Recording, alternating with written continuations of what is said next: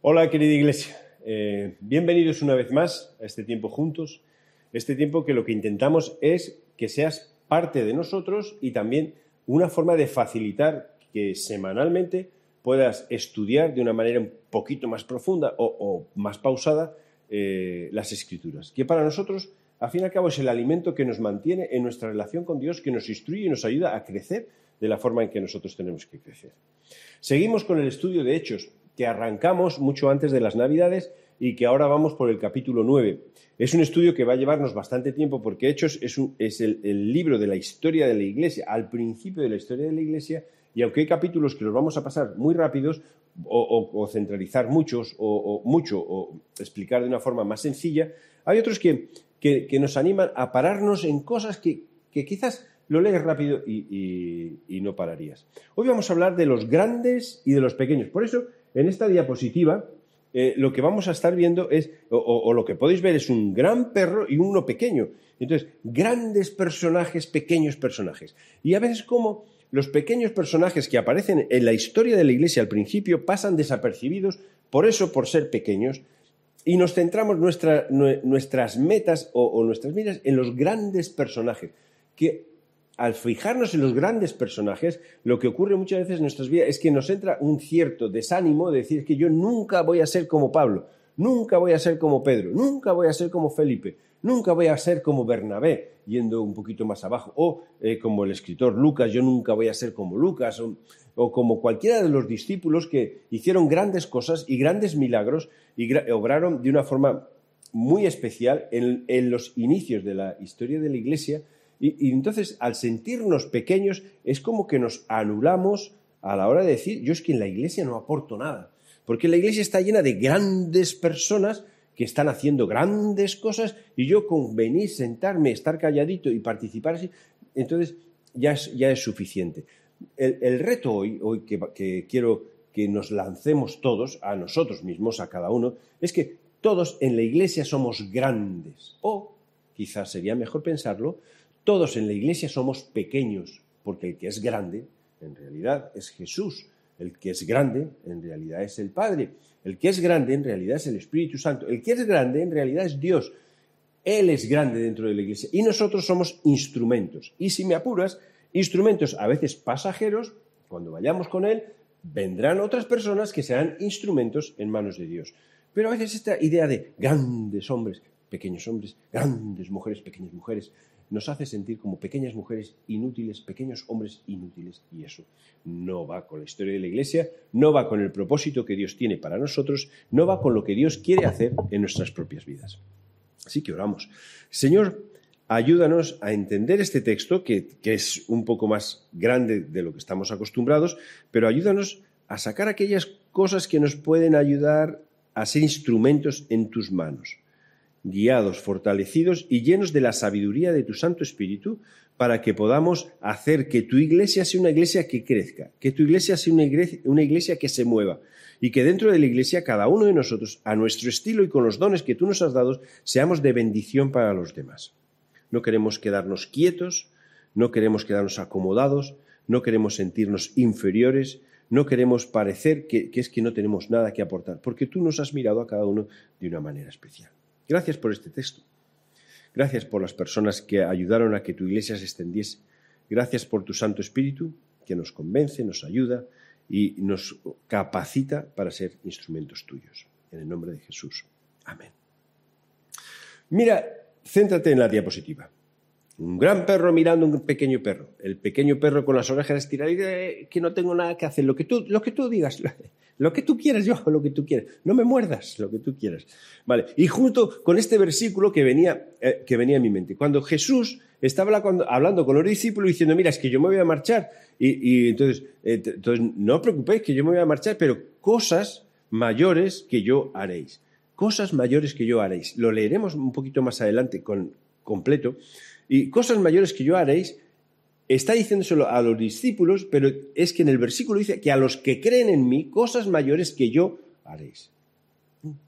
Pues eso es muy interesante, porque no está diciendo los grandes hombres, grandes mujeres que creen en mí, cosas mayores que yo haréis, sino está diciendo que los que creen en Él, cosas mayores que yo haréis. Así que para empezar ya, de entrada, no te sientes en la iglesia en el último banco para salir corriendo pensando que no tienes nada que aportar a la iglesia o al desarrollo o crecimiento de la iglesia, allá donde estés, allá donde estés, aunque no puedas congregarte en ninguna iglesia, la iglesia está donde tú estás, donde hay dos o tres, esa iglesia, Jesús está habitando allí, porque tú tienes mucho que hacer y aportar dentro de la iglesia, más allá de estos grandes personajes. Así que leemos Hechos 9, 17 hasta el 43 y voy a resaltar, a lo mejor salto algunas partes, pero resaltar estos pequeños personajes en contraste de los grandes que ya conocemos.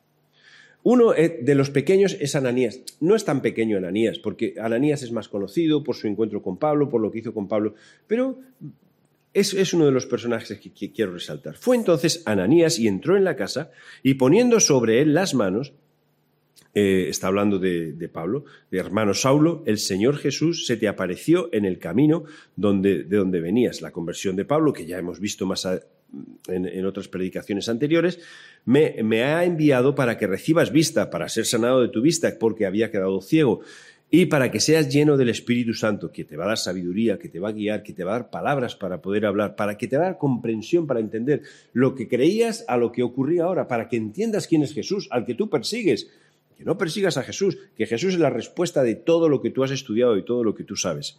Y al momento se le cayeron de los ojos como escamas y recibió al instante la vista y levantándose fue bautizado y habiendo tomado alimento recobró fuerzas y estuvo Saulo algunos días con los discípulos que estaban en Damasco. ¿Qué hizo esos días Pablo? Aprender, escuchar, entender las palabras que Jesús había dicho a los discípulos, los discípulos se las decían a, Pablo, y Pablo entendía, y Pablo decía, mira, esto encaja, esto encaja, esto encaja, esto encaja. Sigue los versículos. Enseguida predicaba a Cristo, a Cristo en las sinagogas. ¿Quién? Pablo. No tardó nada. Enseguida empezaba a predicar, diciendo que este era el Hijo de Dios. Y todos los que le oían estaban atónitos y decían, ¿no es este el, que asolaba en Jerusalén a los que invocaban este nombre? O, y a eso vino para acá, para llevarlos presos ante los principales sacerdotes, pero Saulo mucho más se esforzaba y confundía a los judíos que moraban en Damasco, demostrando que Jesús era el Cristo. Pasados muchos días, ya Pablo predicando, los judíos resolvieron en consejo matarle. Pero sus asechanzas llegaron al conocimiento de Saulo, y ellos guardaban las puertas de día y noche para matarle. Por si salía, lo mataban. Entonces los discípulos, tomándole una noche, lo bajaron por el muro, descolgándole de una canasta. Pequeño detalle. Pablo no era de gran estatura para bajarle por una canasta. Incluso hay una descripción relativamente antigua, de los primeros siglos, donde se describe cómo era Pablo, y Pablo dice que era pequeño de estatura, cabía en una canasta, que tenía las piernas arqueadas, eso no lo sabemos, que no tenía mucho pelo.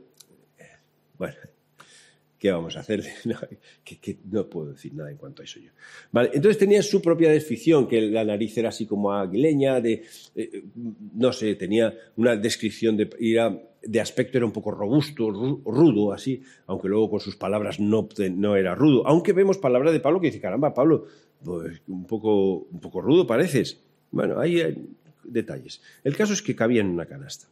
Cuando llegó a Jerusalén, trataban de juntarse con los discípulos, pero todos le tenían miedo, no creyendo que fuese un discípulo. Los discípulos le tenían miedo. Muy importante esto, porque Ananías no le tuvo miedo, aunque le preguntó, pero Señor, si él es el que me persigue. No, mira, mira cómo yo miro, mira cómo yo miro. Mira a Pablo como yo estoy mirando a Pablo. Entonces siguen y vamos a ir hasta el versículo 31. Entonces las iglesias tenían paz en toda Judea, Samaria y eh, en, Galilea y en Samaria edificadas y crecían, porque quien les perseguía había sido convertido. Versículo 32, aconteció que Pedro, cambiamos de personaje, otro grande, otro grande, Otro grande, Pedro, visitando a todos, vino también a los santos que habitaban en Lida. Y halló allí a uno que se llamaba Eneas. Eneas, ¿quién conocía a Eneas?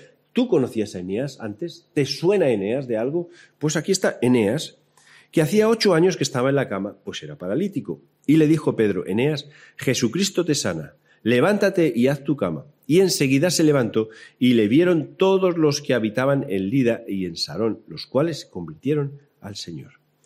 Levántate y haz tu cama. Y luego el resultado de eso no es que aplaudieron a Pedro, no es que exaltaron a Pedro, sino que se convirtieron al Señor. Pedro hizo cosas que Jesús hizo. ¿No te recuerda esta escena? A una escena con Jesús donde llevaron a un paralítico y lo bajaron a sus pies y Jesús le dijo, mira ahora, coge tu lecho y márchate. Coge, envuélvelo, vete y te vas. Justo lo mismo, ahora estás, has sido sanado, a tu cama y, y venga a funcionar, a caminar tranquilamente. También quiero pararme aquí con Eneas, este pequeño dentro de la historia de la Iglesia que es una persona que puede enseñarnos muchas cosas o a quien se le dio unas pautas, unas normas que pueden ayudarnos en nuestras vidas, que a veces nosotros no somos capaces de cumplirlas o que a veces nos atascan en nuestra vida cristiana. Así que seguimos y encontramos a otra persona pequeña. Había entonces en Jope una discípula llamada Tabita, que traducido quiere decir Dorcas, esta abundaba en buenas obras. Discípula. Importante la palabra discípula porque significa seguidora de Jesús. Y es posible que esta seguidora de Jesús fuese tan seguidora de Jesús como los discípulos de Jesús. Y que predicase el Evangelio como los discípulos de Jesús. ¿Cómo lo hacía? De la forma en que ella sabía. ¿Y cómo lo sabía hacer? Era a través de buenas obras y en limosnas que hacía una persona acomodada que podía dar a los demás. Y aconteció que en aquel día, en aquellos días, enfermó y murió. Después de lavada, la pusieron en una sala y como Lida estaba cerca de Jope, los discípulos oyeron que Pedro estaba allí y le enviaron dos hombres a rogarle, no tardes en venir a nosotros. ¿No te recuerda esto otra escena que ocurría con Jesús? Cuando murió Lázaro, no fueron a buscar enseguida a Jesús para que Jesús fuese para resucitar o para sanar a Lázaro. Eh, Jesús, corre porque necesitamos tu ayuda. Lázaro, tu amigo, está enfermo. Y aquí vemos que ocurre más o menos lo mismo. Jesús dijo, cosas mayores que yo he hecho, vosotros haréis. Y vemos que se van repitiendo escenas y se va repitiendo historia. No es invención porque hay testigos, porque hay personas oculares que lo ven, porque nadie contradice lo que está diciendo y porque al final, cuando Pedro, veremos más adelante, ora eh, por Tabita, ella es, ella es sanada, resucita, vuelve a la vida y la gente se convierte y se acerca al Señor. Entonces, dice, no tardes en venir, versículo 39, levantándose entonces Pedro fue con ellos y cuando llegó le llevaron a la sala donde le rodearon todas las viudas llorando y mostrando las túnicas y los vestidos que Dorcas hacía cuando estaba con ellas. Entonces, sacando a todos, Pedro se puso de rodillas y oró. Volviéndose al cuerpo, dijo, Tabita, levántate. Lo mismo que pasó con el paralítico. Tabita, levántate. Y ella abrió los ojos y al ver a Pedro se incorporó. Y él, dándole la mano, la levantó, entonces llamando a los santos, y a, los santos es a la iglesia, ¿vale? Y a las viudas la presentó viva. Entonces fue notorio en toda la región, en todo Jope, y muchos creyeron en quién? En el Señor. Otra vez, ¿quién es el enfoque? ¿Pedro? No, el Señor. Cuando Dios actúa y los hombres de Dios actúan en nombre de Dios, el enfoque y quien, se lleva toda la gloria y a los que las personas miran no es a las personas que han sido el instrumento utilizado para, sanar, sino el, el enfoque es el Señor. Entonces ellos se convirtieron al Señor y aconteció que, aconteció que se quedó muchos días en Jope, en la casa de un cierto Simón curtidor. Simón es otro de los pequeños personajes y además Simón, otro de los pequeños personajes eh, que, que, no voy a hablar mucho más, más de él tres pequeñas personas, tres pequeñas personas que, a veces se nos pasan por alto, pero que pueden enseñarnos muchas cosas en comparación con las grandes, grandes personas de, de hechos. Vuelvo a decir, qué fácil es fijarnos en los grandes hombres de Dios, las grandes cosas que ellos han hecho y alabar las grandes cosas que ellos han hecho, aun cuando ellos no quieren que les alabemos a ellos, sino que fijemos nuestros ojos en el Señor, y a veces qué difícil nos resulta mirar estas pequeñas personas que aparecen, de las cuales podemos aprender cosas que son muy importantes para nuestras vidas. Mira, aquí vemos tres nombres de personas no tan conocidos. Un tal Ananías, que sí le conocemos un poco más por su relación con Pablo, pero que él hizo algo muy importante que nosotros a veces no hacemos con las personas. Vemos también a Eneas, un paralítico de hacía ocho años que le da una instrucción, Pedro, cuando, le, eh, cuando ora por él y es sanado, le da una instrucción que para mí es, me llama mucho la atención porque es como que no encaja mucho con, ¿qué, tiene que ver esto? Pero puede tener algo que ver con nuestras propias vidas cuando Jesús nos sana, cuando cambiamos, cuando realmente volvemos nuestra mirada a Jesús. Y Tabita o Dorcas, que abundaba en buenas obras y limosnas. Ella es resucitada. Es como que la muerte no pudo parar lo que Dorcas estaba haciendo para el reino de Dios. Ni siquiera la muerte pudo pararlo. Todos ellos, todos ellos cuando oraron por Pablo, cuando se oró por Eneas, cuando se sanó a Tabita, eh, al final lo que hicieron es que las personas volvían su mirada al Señor. Nunca a Pedro, nunca a Pablo, nunca a las personas, sino al Señor. Y la gente se convertía al Señor. Y la gente ponía sus ojos en Jesús, porque es Jesús quien nos dio la capacidad de poder orar por personas y el poder de poder restaurar a personas. Y el mensaje nuestro no es, mira qué bueno que soy, sino que en realidad, mira qué bueno es Jesús. Mira qué bueno es Dios.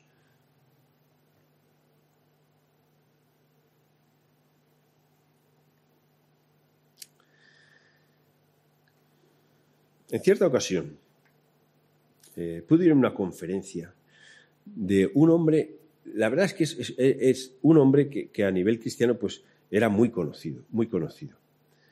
Pero hubo algo que, me llamó mucho la atención y no, no, era, no, era en España, muy conocido, eh, que me llamó mucho la atención. Es que eh, cuando acabó todas sus conferencias, yo supe toda su vida. Es como, había centrado todo en, el yo, en toda su vida, en toda su vida, en lo que él había hecho, en lo que él había hecho, en, lo que había hecho, lo que había conseguido, en, cómo había crecido la iglesia, cómo había comprado cosas, como...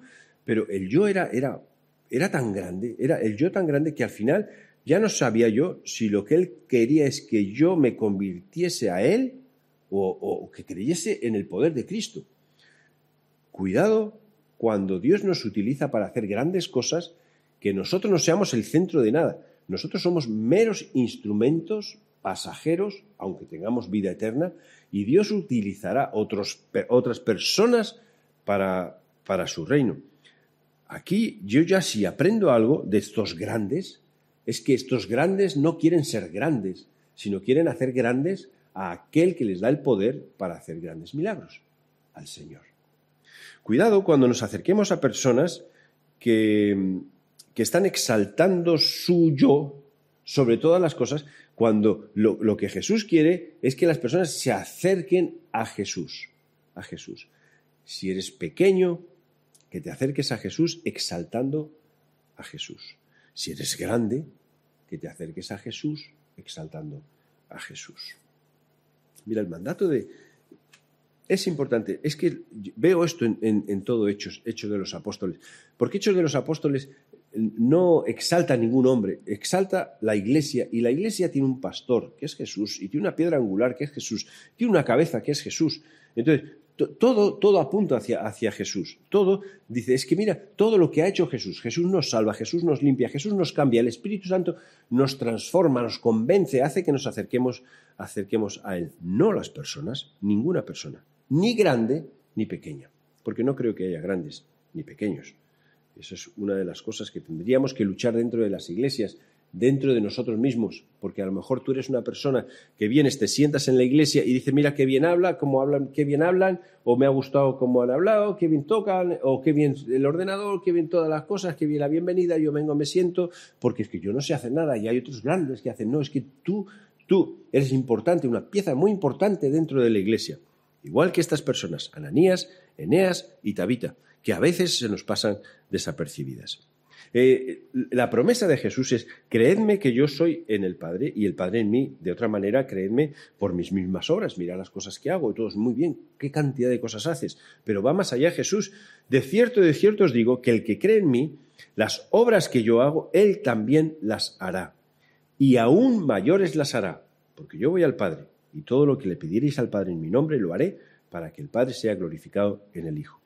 Pero dice, el que cree en mí, no los grandes que creen en mí, sino el que cree en mí. Aquí no hay tamaño de persona, no hay persona que se escuche mucho, no hay persona que haya escrito muchísimos libros y que haya hecho muchas cosas grandes, el que cree en mí. Si miras el texto, si miras el texto un poquito más abajo, lo que está hablando es que quien nos da la capacidad y el poder para hacer todo eso, quien es la guía que va a estar a nuestro lado es el Espíritu Santo.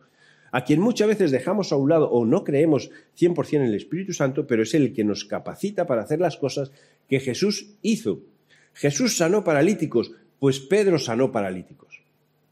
Jesús resucitó, pues Pedro resucitó, pero porque Pedro es igual que Jesús, no, porque el poder de Jesús, el poder del Espíritu Santo, habitaba y moraba en Pedro. Hay cosas pequeñas que pasan en nuestras vidas que nosotros no lo vemos como milagro y podemos decir, no, esto es sentido común, esto es... No, no, pero a veces que no es sentido común, es sencillamente que nosotros nos dejamos guiar por el Espíritu Santo. Una de las conversaciones que tuve hace, hace tiempo, mucho tiempo, con una persona,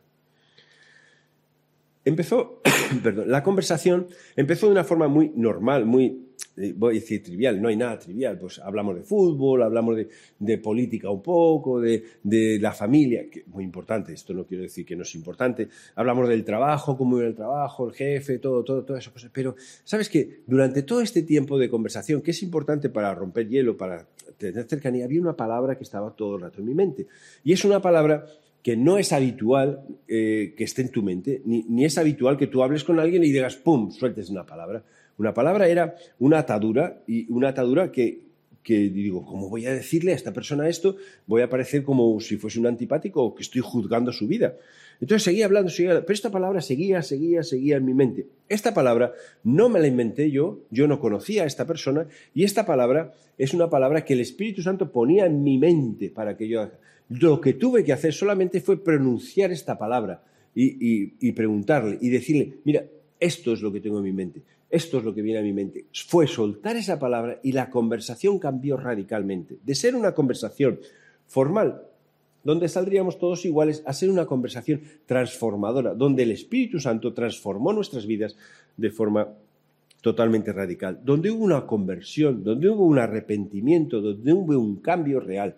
Esto no es un milagro, esto no es, no, es que no es lo mismo que sanar a un cojo, no es, no es lo mismo que que se te caigan las escamas de los ojos y veas que estás viviendo una vida atada cuando lo que Dios quiere es que tu vida sea una vida libre. Cosas mayores que Él, que Jesús ha hecho, nosotros haremos con el poder y la presencia del Espíritu Santo en nuestras vidas.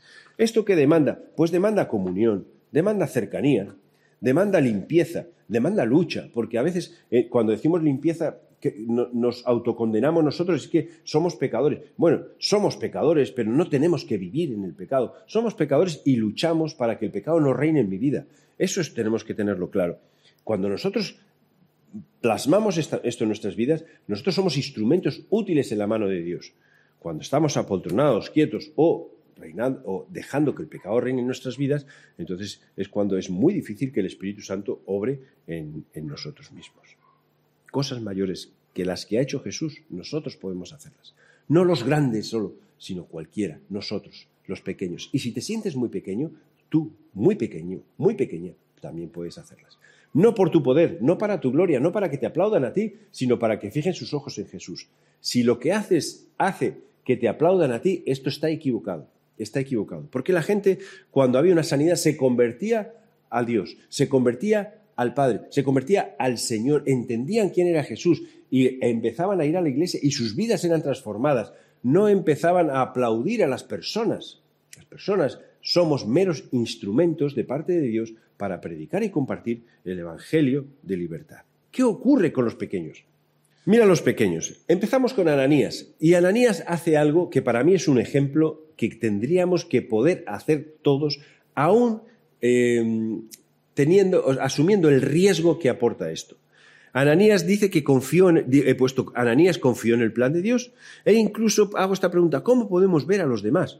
Porque a veces nosotros vemos a los demás con unos ojos eh, de juicio o, con, juicio en cuanto a lo que han hecho en su vida. Cuando se presentó Saulo a Ananías, le podía haber dicho, no, no, si tú eres el asesino, el que estás has matado a amigos míos cristianos, has matado a mis hermanos cristianos, estás, vienes aquí con cartas para, para buscar a cristianos para que sean matados. Entonces, Ananías se podía haber quedado con eso y constantemente viendo a Pablo de esa forma. Perdón, a Saulo de esta forma. No, no, Ananías no vio así a, Saulo, aunque es verdad que al principio dijo, Señor, pero que, me va a matar. tranquilo, Ananías, yo he, cambiado su vida. Entonces, Ananías se puso las gafas de Dios para ver a Pablo. Vio a Pablo como Dios veía a Pablo. Nosotros tenemos que tener la capacidad de ver a los demás como Dios ve a los demás, no como yo lo veo, porque cuando yo veo a personas, bien que han robado, que han mentido, que son engañadores, que están... Eh, mi tendencia es a, ponerles el letrero mentiroso y toda su vida es mentiroso. ¿Y acaso Dios no puede trabajar con esta persona? ¿Acaso Dios lo ve como un mentiroso? ¿Acaso no, no, lo ve Dios como una persona que puede ser transformada o a lo mejor ha sido transformada y yo sigo viéndole como un mentiroso? ¿Quién soy yo para ver a las personas con mis gafas, pudiendo ver a las personas con las gafas de Dios? ¿Qué tal si las personas me viesen a mí con sus gafas humanas? ¿Qué tal? ¿Cómo me sentiría? ¿Qué podría hacer? O, qué pasaría cuando yo me equivoco? ¿Qué pasaría cuando yo hago algo que está mal? ¿O qué pasaría con mi pasado donde he estado atado a cosas que ya soy desligado totalmente de esas cosas? ¿O que he sido desligado? No, es que Andrés es. Andrés, Andrés era. Saulo era. Ahora es otra persona distinta. Déjale que ahora vuele, que enseñe, que predique todo. Pero mira a Pablo con las gafas de Dios. ¿Sabes cómo? cómo, nos ve Dios. Mira, cuando hay imágenes de Jesús o frases de Jesús que para mí son impresionantes, cuando la gente estaba siguiendo a Jesús, eh, los discípulos decían, es que ellos te siguen, Jesús, no te estás dando cuenta, Jesús, porque eres muy bueno. Entonces no te das cuenta que te siguen por interés, te siguen para que les sanes, te siguen para que les des de comer, te siguen para que les cuides, te siguen. Y Jesús dice, no, no, yo es que veo que son ovejas sin pastor. Necesitan un pastor. ¿Y quién es el pastor? Jesús. ¿por qué no vemos a las personas como personas que están buscando? ¿Qué pasa cuando una persona viene y te habla y te habla y te habla y te habla y tú estás diciendo, ay, que es todo el rato hablando, todo el rato? Ponte las gafas de Jesús. Esa persona necesita a alguien que le escuche y necesita quizás cariño y necesita sentirse importante en un círculo y lo que necesita al final es a Jesús ponernos las gafas de Jesús para ver a los demás. Ananías se puso las gafas de Jesús y vio a Pablo distinto. Oró por él, fue sano y le explicó. Estuvo días con él y luego voló. Y no iba Ananías detrás. No, no, Pablo, no hagas. No, no, Pablo hizo lo que Jesús le estaba pidiendo que hiciese con el poder del Espíritu Santo. Cosas mayores que Jesús hizo Pablo sin ningún problema. También Jesús nos ve como pecadores arrepentidos y nosotros no somos, no somos muy dados a perdonar el pecado de otras personas, sino que ya les colgamos su pecado para toda la vida. Ponte las gafas de Jesús para ver a los demás. Y deja que los demás se pongan las gafas de Jesús para verte a ti, para vernos unos a otros. Incluso Jesús ve a las personas como incrédulos con ganas de creer. Crees, si crees, tu hija será sanado. No hay problema. No, Señor, creo, pero me cuesta un poquito. Gafas de Jesús. Y Jesús no le dijo, ah, pues quita, incrédulo. No, no, fue sanado. Ciegos no interesados, sino que sabían dónde recurrir. Cuando están, Señor, sánanos, sánanos. Que, si, si nunca te ha importado Jesús, ahora estás pidiendo Porque es que saben que quien puede sanarle es Jesús. ¿Por qué estás evaluando, juzgando? Ponte las gafas de Jesús. Con Ananías yo aprendo a que tenemos que tener la capacidad de ponernos las gafas de Dios para poder vernos los unos a los otros, aún arriesgándonos a ser engañados, porque eso nos ha pasado muchas veces. Pero bueno, hubo gente que no siguió a Jesús, hubo gente que quiso engañar a Jesús, hubo gente que fue en contra de Jesús, pues Jesús lo seguía mirando como ovejas que necesitan pastor, como pecadores que necesitan arrepentimiento, como personas ciegas que necesitan ver. ¿Por qué no vemos nosotros a los demás así? ¿Por qué? porque nos van a engañar, nos van a, nos, maltratar. Con Ananías aprendo eso. Ponte las gafas de Jesús. Mira qué tal Eneas. Eneas, un absoluto desconocido que te lo quiero presentar. Eneas eh, hacía ocho años que estaba en la cama y era paralítico. Yo hasta aquí no hay ningún problema. Era paralítico. Entonces fue Pedro y le dijo, eh, Jesucristo te sana. ¿Quién te sana? Jesucristo. Pedro, no, Jesucristo te sana. Jesucristo te sana. Levántate. Y aquí viene la frase que me llama la atención. Y haz tu cama. ¿Por qué le dice que haga la cama? ¿Por qué le dice que haga la cama?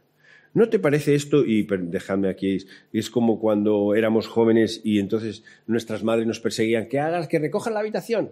Venga, recoge, antes de salir, recoge la habitación. Entonces, eh, eh, todo recoge la habitación, recoge. Te suenas como, si, si no pasa nada, ahora, o sea, he sido sanado, puedo caminar y me está diciendo que haga la cama. Entonces, aquí yo quería como sacarle punta, sacarle punta a esta frase. Porque haz tu cama, para mí, significa muchas cosas. Mira, levántate y no vivas ya como vivías antes, en la cama postrada. Ahora que Dios te ha dado una oportunidad a través de esta sanidad, no vuelvas a vivir postrado en tu cama. No nos pasa a veces que Dios nos libera de cosas, pero por la costumbre nuestra natural volvemos otra vez a vivir como vivíamos antes. Somos libres de cosas, pero nosotros mismos vivimos como atados de cosas. Es como la idea de, un pájaro que vive en una jaula y tú le abres la puerta y le dices, ya puedes salir, y el pájaro no sale.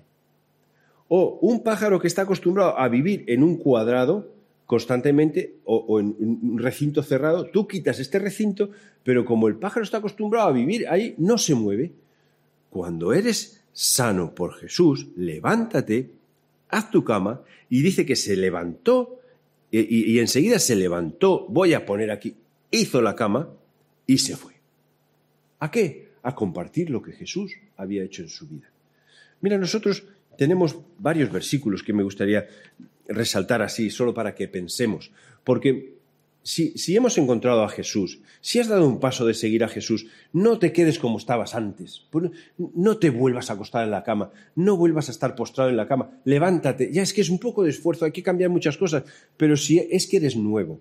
Primera, segunda de Corintios 5, 17. Si alguno está en Cristo, es una nueva criatura. Las cosas viejas pasaron no las cosas viejas viven con nosotros, las cosas viejas pasaron y aquí todas son hechas nuevas.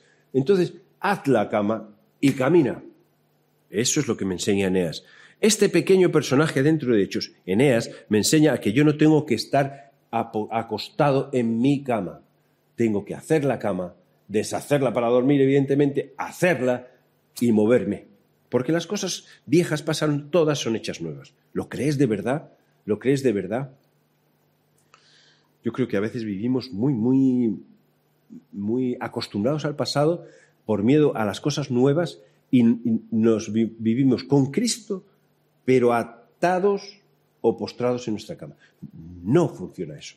No vas a disfrutar de Jesús, no vas a poder predicar de Jesús, no vas a dejar que el Espíritu Santo te utilice para hacer cosas mayores que las que hizo Jesús. Filipenses 3:13 dice una cosa hago, olvidando ciertamente lo que queda atrás, me extiendo a lo que está delante. Olvido lo que está detrás y me extiendo a lo que está delante. Eso es lo que aprendo con Eneas. Es, es, extender mucho el texto. Bueno, pero es que me llama la atención esta frase. Me extiendo a lo que está hacia adelante. Isaías 43, 18, 19. No os acordéis de las cosas pasadas ni traigáis a la memoria las cosas antiguas. He aquí yo hago una cosa nueva otra vez abriré camino en el desierto y ríos en la soledad. Y ríos en la soledad. A veces cuando compartimos nuestro testimonio, compartimos nuestro testimonio de lo que éramos antes, e incluso si, te das cuenta, eh, compartimos, pero con cierto regocijo, fíjate, yo lo malo que era, es que era malísimo, y empiezas a contar todo con pelos, con señales, con pelos, detalles, con todo, que, que te olvides de todo eso, que te olvides que todo eso. Yo, Andrés, a mí Dios me rescató de la incredulidad, me rescató de pecados que me tenían atados y me rescata diariamente de cosas que me impiden o que impiden que Dios funcione 100% en mi vida. Pero yo quiero levantarme, hacer la cama, levantarme y seguir adelante. No mirando hacia atrás, que eso me atasca y me paraliza, sino mirando hacia adelante, porque Dios va a hacer cosas nuevas. Y el primero que va a hacer es, eh, es a ti. Muy interesante también que no le pide ayuda, dice, ahora vamos a ayudar a todos a Eneas a hacer la cama.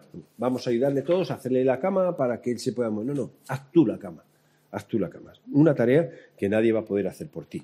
Tú tienes que hacer la cama, tú tienes que olvidar el pasado, tú tienes que dejar de fijarte en el pasado, tú tienes que empezar a ver lo que Dios ha hecho nuevo en ti y disfrutar de lo que Dios ha hecho nuevo en ti.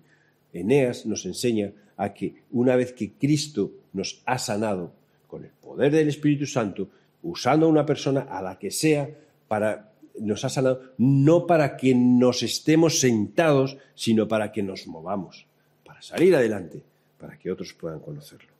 Lo último es con Tabita. Dices, ¿qué vas a hablar de Tabita? ¿O qué, es, qué aprendes de Tabita? Mira, yo aprendo esto, que ni la muerte nos puede parar, ni la muerte nos puede parar. Y entonces dice, vino enseguida este pasaje, está en Romanos 8:31, ¿qué pues diremos de, a esto? Si Dios es por nosotros, ¿quién contra nosotros? El que no escatimonia a su propio Hijo, sino que le entregó, lo entregó por todos nosotros, ¿cómo no nos dará también con él todas las cosas? ¿Quién acusará a los escogidos de Dios? Él es el que justifica. ¿Quién es el que condenará? Cristo es el que murió, más aún él, el que también resucitó, el que está además a la diestra del Padre, el que también intercede por nosotros. Y ojo esto, ¿quién nos separará del amor de Cristo? ¿La tribulación? ¿La angustia? ¿O la persecución? ¿O hambre? ¿O desnudez? ¿O peligro? ¿O espada? Cristo, está, como está escrito, por causa de ti somos todos muertos todo el tiempo y somos contados como ovejas de matadero antes que todas las cosas somos más que vencedores por medio de aquel que nos amó. Por lo cual estoy seguro de que ni la muerte ni la vida, ni ángeles ni, principados, ni potestades ni lo presente, ni lo porvenir, ni lo alto ni lo profundo, ni ninguna otra cosa creada nos podrá separar del amor de Dios que es en Cristo Jesús, Señor nuestro.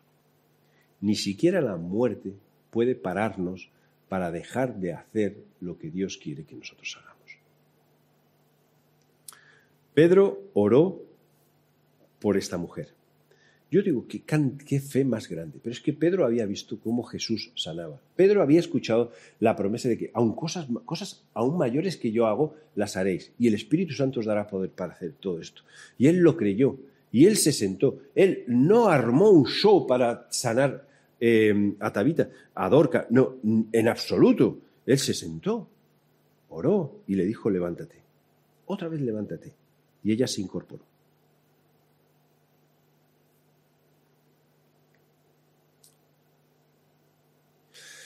Quizás puede ser un poco exagerado decir que ni la muerte puede impedirnos esto, porque es que para nosotros como creyentes la muerte eh, como tal no debería formar parte de nuestro vocabulario, porque ya tenemos vida y vida para siempre.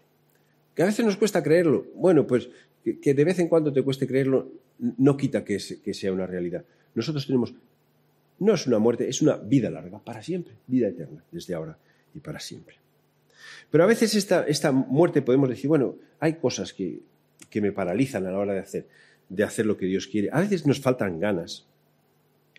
Y eso es así, a veces pues te levantas con, con falta de ganas. Bueno, ya que ni la muerte frena a que nosotros hagamos lo que Dios quiere, y lo vemos en esta mujer, Tabita, ¿qué tal que ni siquiera la falta de ganas nos impide hacer lo que Dios quiere? Hasta esto te animo aunque sea sin ganas, haz lo que Dios te pide, aunque sea sin ganas. Porque esas ganas a veces no son puestas por parte de Dios, pueden formar parte de nuestra propia de una prueba para nuestra propia vida o también un momento que estamos pasando mal. Pero eso no quita que Dios siga siendo Dios, que la obra de Dios siga siendo la obra de Dios, que el Espíritu Santo siga siendo el mismo y que nos dé las fuerzas. A veces nos faltan fuerzas, a veces estamos enfermos, a veces hay desánimo.